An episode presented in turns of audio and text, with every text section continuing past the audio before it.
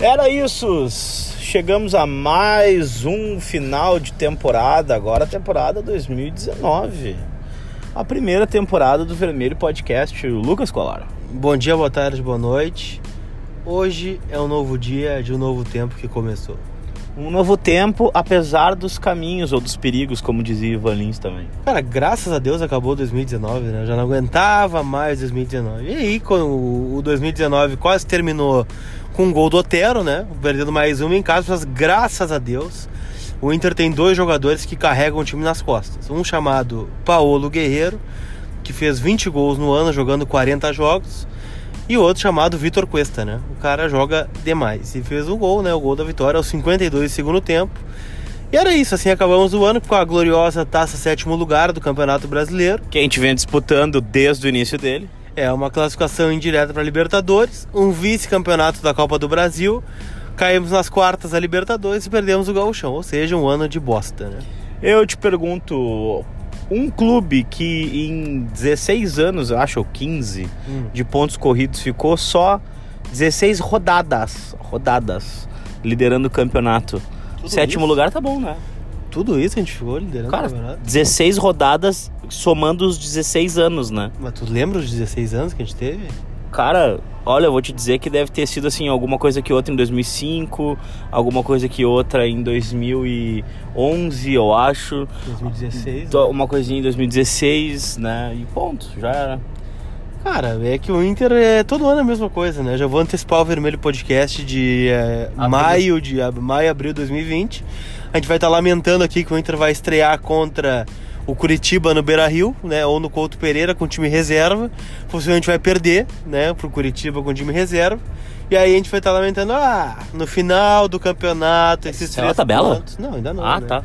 A gente vai, vai, a gente vai estar tá lamentando os três pontos que perdemos para o Curitiba na estreia do Campeonato Brasileiro, onde o Inter preservou os 11 jogadores porque jogou a fase né, de grupos da Libertadores, se Deus quiser, né, contra o Ashpato do Chile, fora de casa, né, e aí não tinha voo direto.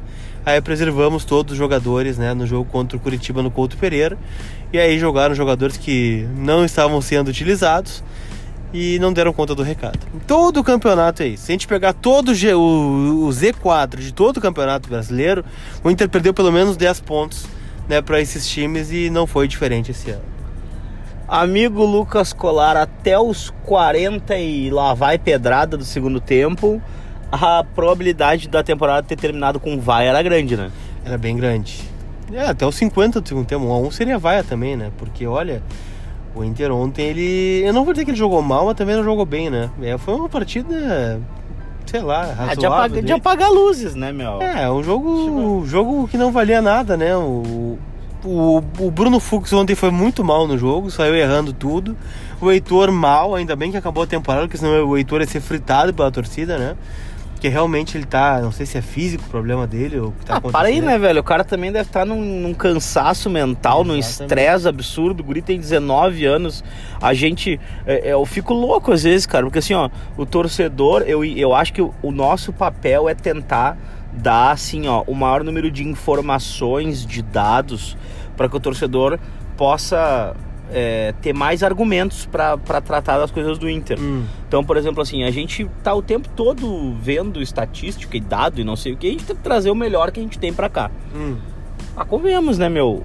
O Heitor foi a quinta opção do Melo. Tudo deu errado e botaram o Heitor aceleraram a entrada do Guri no time. Porque ele foi bem, né? Quando jogou com o time reserva de novo, né? Não, injusto, mas, mas aceleraram Sim, a entrada dele. Mas não era a ideia, exatamente. Exatamente. Então, tipo assim, é óbvio que o cara tá cansado, o cara tá extenuado, tá estressado. Falei com ele esses dias. É, me respondeu uma mensagem dizendo que é, que, enfim, tudo ia melhorar e tudo mais, que tava difícil. E eu sei que tá difícil, óbvio. Tá difícil pros caras que tem 20 anos, 25 anos de futebol. Óbvio que pro Heitor que tem meio, meia temporada de futebol profissional tá horrível. É, e ele realmente não tá bem, né? Então acho que a temporada acabou em boa hora, assim, né? Porque realmente é um desgaste muito grande. É físico, né? Se fala em desgaste mental, o Zé Ricardo falou ontem de novo, né? Eu sigo não aceitando essa justificativa de que o Inter teve um baque mental muito grande após a perda da Copa do Brasil. Cara, o grupo do Inter é experiente, velho. Porra, se a gente pega o grupo ali, os jogadores que vinham jogando, até o próprio time da final, pô, tem o Bruno, tem 34 anos, Moledo e Cuesta tem mais de 30 anos, o Wendel tem 30 anos, Lomba. o Lindoso, Lomba, Edenilson, Manda embora todo mundo então, cara. Patrick, D'Alessandro, Sobis, Ah, cara, é tudo ah. guerreiro, só tem nego velho, velho. Ô meu, duas rodadas eu entenderia. Três rodadas eu entenderia. Agora assim, ó, jogar dois meses mal e não vem me dizer, ó, olha, assim, ó, seu Zé Ricardo, Hum. aquele jogo contra o Fluminense debaixo de mau tempo, uma vitória, e eu- ontem um gol aos 50, uma vitória. Porque assim, ó, eu tô falando do Inter tá jogando mal nas vitórias, entendeu? Então, tipo assim, cara, é, assim, graças a Deus que acabou o período dele no Internacional também, porque ele veio só pra ser, a gente sabe, ninguém é idiota aqui. Ele veio pra ser o endossador. Ele veio pra, e, nas palavras dele, seguir o trabalho do Odair. Cara, o Odair foi embora que o trabalho tava errado. Não? Sim. E ele veio. E aí ele, ele conseguiu deixar pior o trabalho dele. É. Ou seja, só ficou provado que o Odair estava trabalhando mal, porque ele veio pra. Ruim, Ele né? falou: Ah, eu vim pra manter o trabalho do Odair e piorou, então, ou seja, o trabalho dele tava mal, né? Cara, o Zé Ricardo ainda tem um agravante, né? O Inter começou a se defender muito mal, né, cara? O Inter se defende muito mal com o Zé Ricardo. Olha, o Inter fica exposto, o zagueiro fica no mano a mano. É um horror, cara, um horror. Olha, ele teve os méritos aí de transformar o Guerreiro em goleador. Acho que é o único saldo positivo aí do Zé Ricardo, né? Talvez um pouco do D'Alessandro jogando próximo do gol.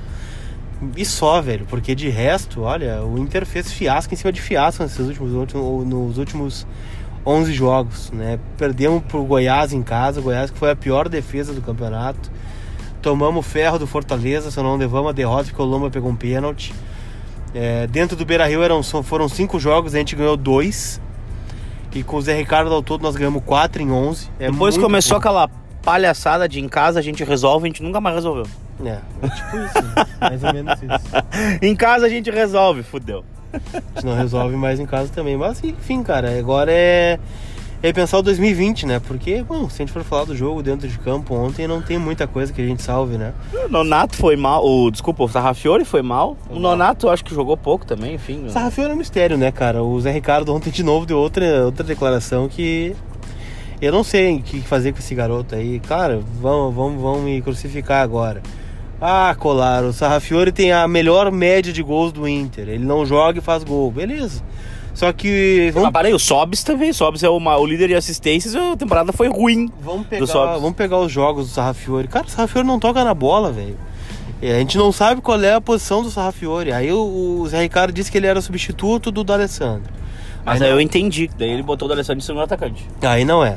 Aí ele falou ontem que o Sarrafiore se sente mais à vontade jogando como segundo atacante. Aí ontem ele não jogou de segundo atacante. E aí ele foi mal ontem também. Aí ele foi mal quando joga de armador. Se a gente pegar os jogos do, do Flamengo e de outros que ele jogou e fez gol, ele realmente não fez um grande jogo, ele fez um gol, ele tem um bom chute. E é, e é a tese que eu tenho sobre o Sarrafiore. É um jogador muito bom tecnicamente, tem um bom chute, tem um bom drible, né, tem um, um passe talvez, só que ele- é, o jogo ele não se resume a isso. Ele tem que participar do jogo, ele tem que. O meia tem que fazer a função de meia, o atacante tem que fazer a função do atacante. É tipo questão do Sobs, que o Sobs, pra mim, o Sobs tem uma boa bola parada. É, isso E aí ele acaba se tornando líder em assistências em boa parte Bola de, de bola parada. É exatamente né? É isso. aí. Então, primeiro a gente tem que descobrir o que, que é o Sarrafiore. Qual função que joga o Sarrafiore. E eu realmente não sei essa resposta. E, enfim, é, são várias coisas que a gente tem pra falar do jogo, né? Tipo, ontem o jogo não valia absolutamente nada, valia aí 2 milhões a mais. É, que veio, né, nos aos 50 do segundo tempo. E a gente queria ver a gurizada em campo, né? E aí ontem o Inter não tinha o Peglo escrito, que não tinha limite para escrever jogador de base, ele não foi inscrito. É, ontem entrou no segundo tempo o glorioso Wellington Silva, que tem uma assistência em Montevidéu e só durante o ano todo. Jogou uma final de Copa do Brasil como titular, não fez absolutamente nada. Entrou o Rafael Sobes ontem no segundo tempo também. Que eu achei até que era pra dar tchau pra torcida. É, mas aparentemente não, né? Porque a renovação tá em curso, né? Não sei se vai ficar ou não, mas pela fala do Inter, né? Aparentemente tem uma negociação para ficar, né? Então, eu, eu não sou muito favorável a essa permanência dele. Acho que ele é um grande ídolo da história do clube. Isso ninguém vai apagar a história dele, o que ele já fez. É, só que ficar hídricos, ele só vai se queimar, né? E aí a gente pode entrar no fator do Alessandro também, né? que também tem essa pendência. Então, cara, é, o ano foi ruim e se salva muito pouco, né, pra gente planejar 2020. Da Alessandro assistindo os jogos da Copa Ipiranga, dos times argentinos, é para ajudar o amigo Cudeu ou tu acha que ele tá querendo virar empresário de futebol também? Ah, cara, eu não sei. Eu não gostei, tá? Eu vou dizer que sei da identificação dele com o River e tal. Mas o é jogador do Inter, né? Não pode ir ver o jogo do River Plate fardado com o abrigo do River Plate, né? O cara é jogador do clube, né? Ele recebe direito de imagem do clube, né? Mas eu acho que ele foi assistir o jogo do Tajeres também, né? Ah, eu não sei. Acho. Vi do River que ele tava fardado com o casaco do River, né? Agora, é, não sei, velho. O D'Alessandro é um ídolo do clube, acho que. Mas não, não tá acima do bem e do mal. É, não sei o que ele vai fazer da carreira dele, se ele vai renovar, se ele vai parar, se ele vai virar empresário, se ele vai virar técnico, se ele vai virar auxiliar, se ele vai virar executivo. Acho que tem capacidade para isso. Só que cada coisa no seu tempo, né? Eu, eu realmente fiquei incomodado com ele no, no Sesc lá, fardado de River. Não, eu acho que a gente tá na nossa legitimidade de torcedor de dizer é, que a gente que não tá legal. O, o, River não paga o direito de imagem do Alessandro não, E outra, tu é o jornalista, na minha opinião, sigo dizendo isso, eu acho o jornalista mais bem informado e, e mais bem articulado sobre o internacional na, na mídia gaúcha. Ah, é? E, cara, tu é identificado. Hum. No, os caras da mídia imparcial, eles não vão falar que não gostaram do Alessandro vestindo o casaco do River, porque ano que vem eles têm entrevista pra fazer com o Alessandro, entendeu? Sim. Então, tipo assim, tu te queimou. Ah, o D'Alessandro não fala comigo, né? Ele não tem problema. É, já, eu já tô acostumado, né? Só quando, quando, quando eu corneto, às vezes ele responde, assim, né? O Mas... microfone, o, os caras passam o microfone pra ti lá, né? Tu tem a oportunidade de perguntar ou não? Ah, às vezes, às vezes eu tenho, às vezes eu não tenho. Mas e Depende do humor da assessoria. Ah, eu pergunto, a assessoria é quem escolhe, quem pergunta? Sim. Ah, isso é estranho, é meio, é meio, bizarro em 2019, né? A gente tem aí cada vez mais o problema de, de, de, de diminuição e de desvalorização do segmento esportivo na, na, no jornalismo. E quando os jornalistas têm a oportunidade de colocar o seu trabalho em prova, têm a oportunidade de perguntar, de, de, de indagar, de questionar, porque o trabalho de jornalista é indagar e questionar, né? É estranho, né? Porque daí a assessoria escolhe a dedo quem pode perguntar ou não em 2019. E fica aqui a minha crítica, né? Bom, enfim, eu não vou, não vou me estender nisso porque. Ah, cara, assim, ó, eu sinceramente, eu, esse ano de 2019 foi fantástico por um lado, mas eu que eu me estressei também.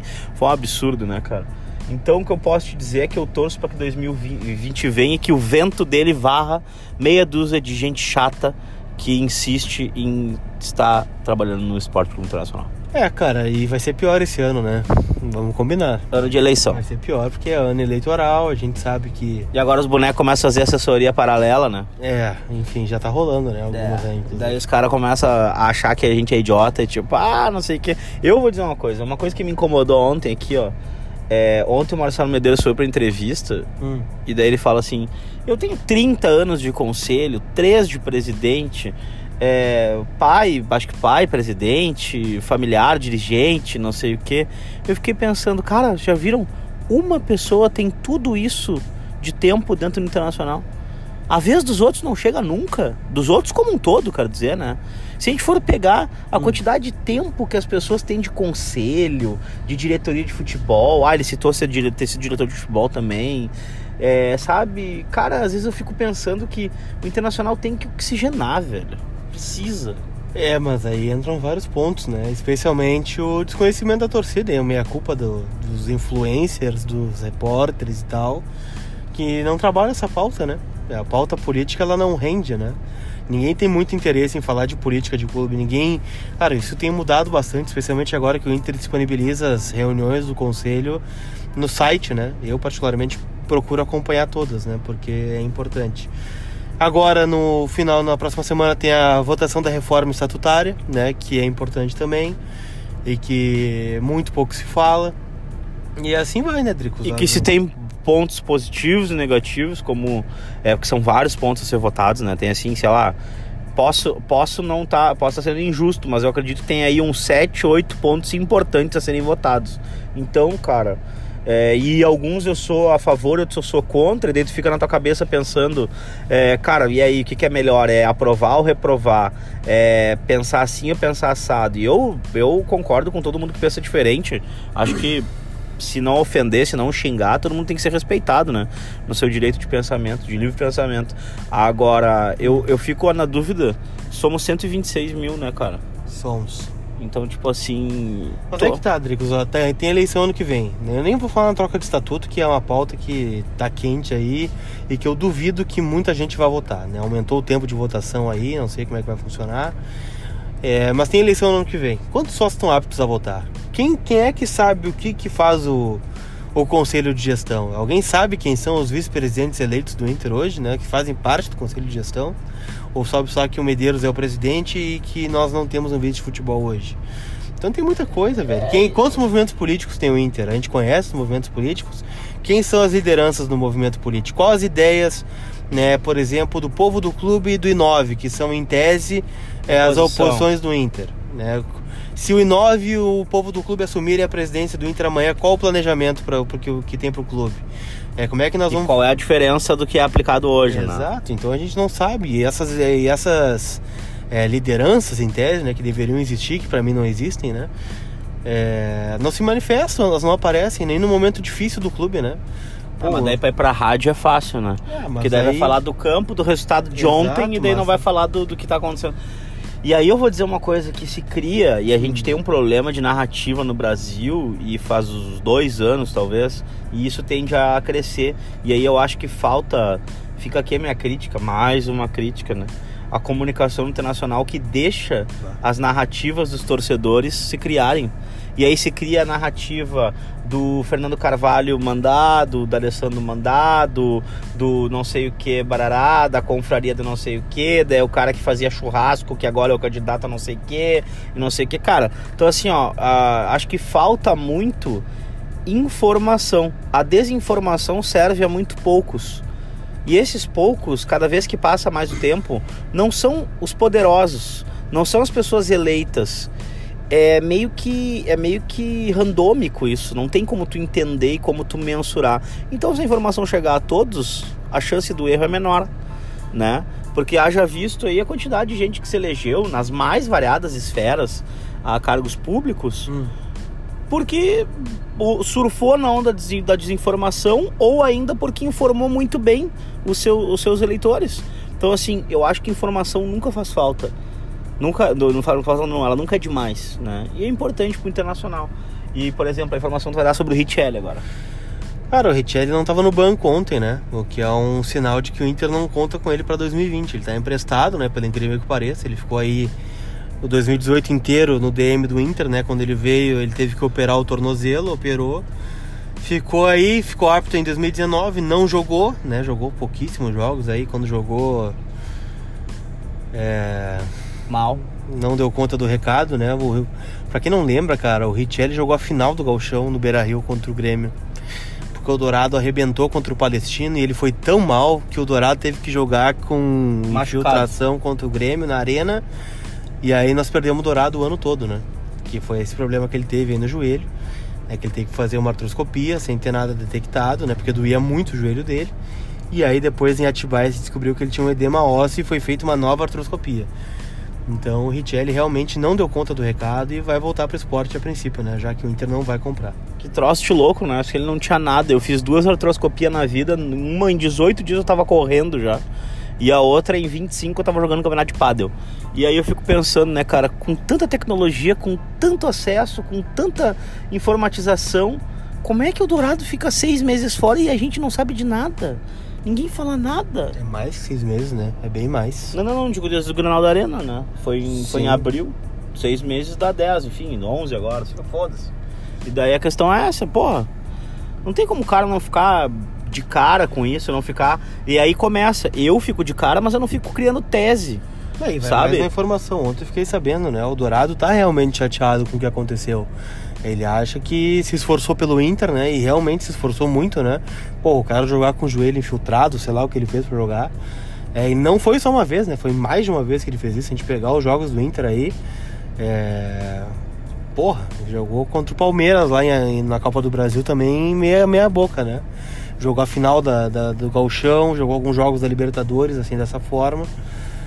E agora teve um erro. Não sei, não vou ser leviano porque eu não tenho informação, não sou médico, né? De que houve um erro médico.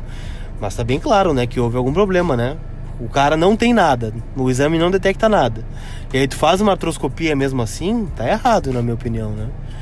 Cara, e, aí, e aí depois da artroscopia tu descobre que o cara tem um edema ósseo no joelho, e aí tem que fazer uma nova artroscopia que ele não vai jogar e perde toda a temporada. presta, é estranho, presta né? atenção no que tu mesmo falou, isso Hum. Isso vai ao encontro do que eu tava falando antes. Tu falou assim, ó, eu eu não sou médico, né, mas a minha opinião tá errado. E no momento que o internacional não vem a público explicar o que houve, tu abre precedente para que haja assim, ó, 150 mil teses diferentes. Entendeu? A tua informação de que o Dourado está chateado só avaliza o que a gente tá falando. Então, tipo assim, cara, porra, como falta trocar ideia, como falta se aproximar, como falta ser claro, ser transparente, entendeu? Em alguns pontos específicos. Porque aí tu evita uma série de ruídos, tu evita uma série de coisas. Cara, que vergonha ontem o presidente foi pra, foi pra entrevista falar que o Nico Lopes vai ser avaliado essa semana, que foi, ficou fora por decisão técnica. A palhaçada daquela foto com ele com foto do Tigres no escritório do empresário há três dias, tá ligado? Então, tipo assim, cara, o, o, o, isso aí o cara acha que é feito de idiota, tá ligado? Não é possível. Dos dois, um. Ou o torcedor tá sendo feito de idiota pelo presidente, ou o presidente tá, tá sendo, não tá sendo informado pela assessoria. Não é possível. Em 2019, o presidente não saber, dois dias atrás, o, o atacante mais caro que ele tem hoje com valor de mercado tá posando com a foto com, com, com, com, com camisa do outro time. Ah, ele sabe, né? Ah, bom, então ele tá fazendo torcedor de idiota. Ele sabe. Então ele tá sabe. tentando ludibriar o torcedor. Ah, ele não quer confirmar, não, não sei o que, que tá acontecendo. Bom, lá. daí ele fala assim, ó, não, é ele, exatamente o que tá falando. ele- ele botou- Talvez o, o Nico não tenha passado no exame médico ainda e pode melar o negócio. Não sei, pode acontecer. É bem provável que não. O contrato não tá assinado. Mesma coisa do Cudê. Todo mundo sabe que o Cudê vai ser o técnico. Mas é diferente. É. Mas é diferente porque o Kudê, ele, tá, ele tem contrato em vigor com o time do, do Racing, E o né? Nico tem contrato. Mas com daí o presidente do Internacional pode falar que ele tá sendo liberado porque ele tá negociando com outro Ok, time. Concordo. Aí, aí é diferente, né? O, o, o, o, o glorioso lá, que eu esqueci do nome dele lá do Racing, não vai falar isso do Kudê, né? Vitor Blanco. Vitor Blanco. Agora eu vou te falar outra coisa. Falei com o Rodrigo Caetano na semana que passou. E, cara, o Palmeiras apareceu com uma proposta, oficializou a proposta pra ele, é, queria levar o cara. Tá, ele tá fazendo parte do planejamento, ainda mais com a saída do Melo, ele tem mais autonomia pra poder agir nos bastidores e poder falar de forma mais aberta e ampla com os jogadores e levar as questões também pra diretoria. Ele se tornou o elo, né? Que já era o elo, na verdade, né? Sim. e se tornou um elo maior, porém, né, tava nesse impasse aí e foi decidido na sexta-feira, quatro da tarde, eu acho.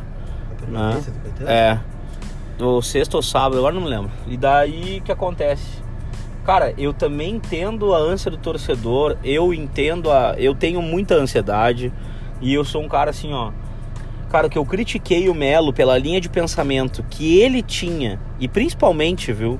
Aqui vai a minha vai a minha meia culpa, porque assim, ó, o Melo foi um cara que todo mundo falou, ele se preparou, ele estudou, ele não sei o que, ele é barararabara. E o que aconteceu? Cara, não deu certo, velho.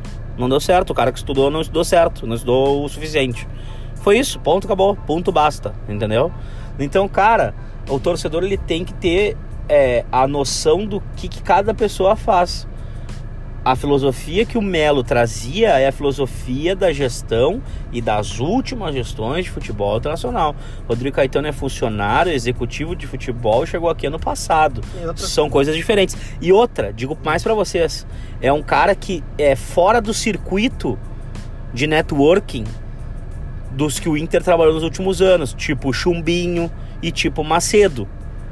Entendeu? Então, assim, a oxigenação que aconteceu com a vinda do Caetano aconteceu. A gente mandou um monte de jogador horroroso emprestado embora, ou emprestado ou em definitivo. Isso aí, cara, tem que entrar na conta do cara também, né? Lógico, e outra coisa, né, que me incomodou aí e não tá aqui, eu, não, eu nunca vou sair em defesa de dirigente, porque pra mim dirigente, olha, é, a gente tá vendo aí vários exemplos, né, a gente tem exemplos na história do Inter também de caras que fizeram coisas boas, mas que também fizeram coisas muito ruins e que a gente vezes nunca saiba, né. É justamente que o futebol é uma caixinha preta também, às vezes em negociações, né, coisas que acontecem que a gente não sabe.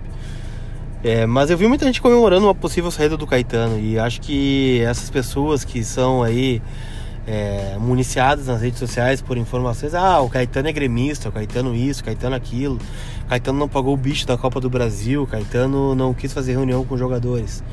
Cara, isso aí é posto na internet, é dito como verdade. E aí gera esse tipo de coisa. Mas vamos imaginar um negócio seguinte, tá? O Inter não tem o Roberto Melo, o Inter não tem o vice de futebol, correto? O Inter é, deve ter um vice de futebol no que vem, porque tá no estatuto. Só que deve ser um vice de futebol inexperiente, tá? Que é o Alexandre Chaves Barcelos. Nunca trabalhou no futebol, né? Está trabalhando na base há algum tempo, mas futebol profissional nunca trabalhou. Vai ser a primeira experiência. É, dito isso, né, vamos voltar um pouquinho no tempo. O Inter foi a Buenos Aires atrás do Eduardo Cudê, beleza? Quem é que estava na comitiva? Tava o Dave Bandeira, que é gerente de mercado. Tava o Roberto Melo, que não está mais no clube, e o Rodrigo Caetano. Inclusive, o Dave Bandeira tinha ido para ser o grande elo científico do clube com a comissão técnica do Cudê, né? Sim. E aí, beleza, acertaram com o Cudê, né? Deve estar rolando planejamento em 2020, né? Deve pegar o WhatsApp todo dia, né? Será que o Melo saiu do grupo do WhatsApp? Ah, deve ter saído, né? Deve ter saído. Eu, quando sou demitido das empresas, né? Foi. Nunca fui demitido, né? Não, minto, foi uma vez só. E... Mas eu geralmente saio, né? Acreditável alguém te despeço, demitir. Ah, Devem estar Não, arrependidos. fui demitido uma vez.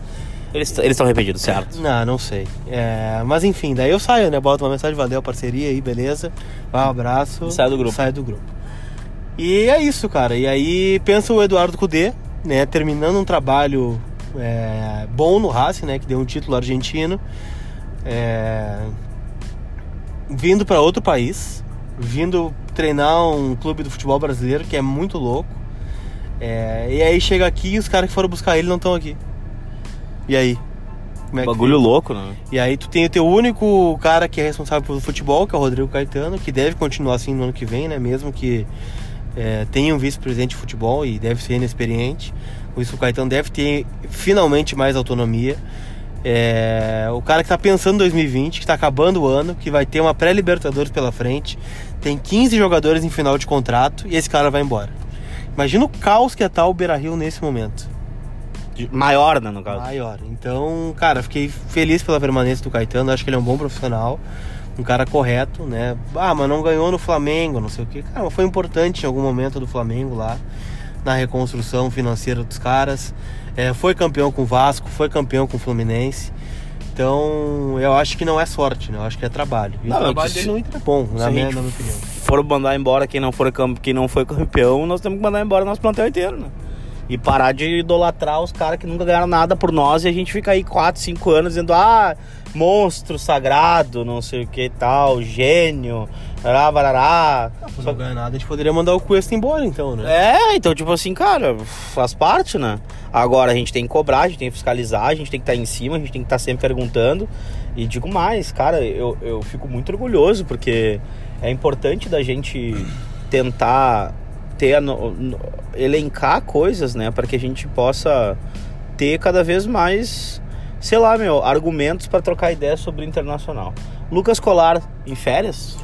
Não, nada, né? Agora é o momento que a gente mais trabalha, na verdade, né? Que é aquele glorioso momento de especulações, né? Lucas Colar. Quem vem, quem sai, quem vai ser emprestado, quem vai ser reintegrado, o que, que vai acontecer. Cara, até o Natal é muito trabalho. Nós vamos ter o Vermelho Podcast, o próximo Vermelho Podcast vai ser vai sair edição provavelmente hoje é. Hoje é dia 9 de dezembro. Vai sair um podcast antes do Natal, né? E a gente vai falar sobre as saídas, as dispensas, as coisas todas. Eu até sugiro que talvez saia bem antes do Natal, talvez saia dois antes do Natal. Não, tamo aí, vamos gravar, com certeza. Dois o- antes tem do o Natal? glorioso lance de crack também, né? Lance de crack, vamos falar sobre lance de crack Vai também. trabalhar lance de crack esse ano ou não? Cara, o vai? que eu vou te dizer, né? Ah, eu acho que senhor não foi convidado? Eu na verdade, todos os anos eu trabalho no lance de crack e, e eu acho que, na verdade, as coisas tomaram uma proporção totalmente diferente pra mim nesse ano. Eu compreendo se eu não estiver na equipe, porque. virou influencer, é isso? Não, é que na verdade, em muitos, muitas ocasiões eu acabei me- entrando em rota de colisão com algumas pessoas que Hum. fazem parte do projeto como um todo, né? Que jogam, Eu ou sei que, bem, sei bem como ou é que que é. assessoram, ou que fazem alguma coisa, eu entendo. Hum. E, se e- e torço para que as pessoas tenham entendido que nenhum momento foi pessoal e sim exatamente. sobre o internacional, né? Porque se uma coisa que eu não faço é tentar pessoalizar as coisas. né?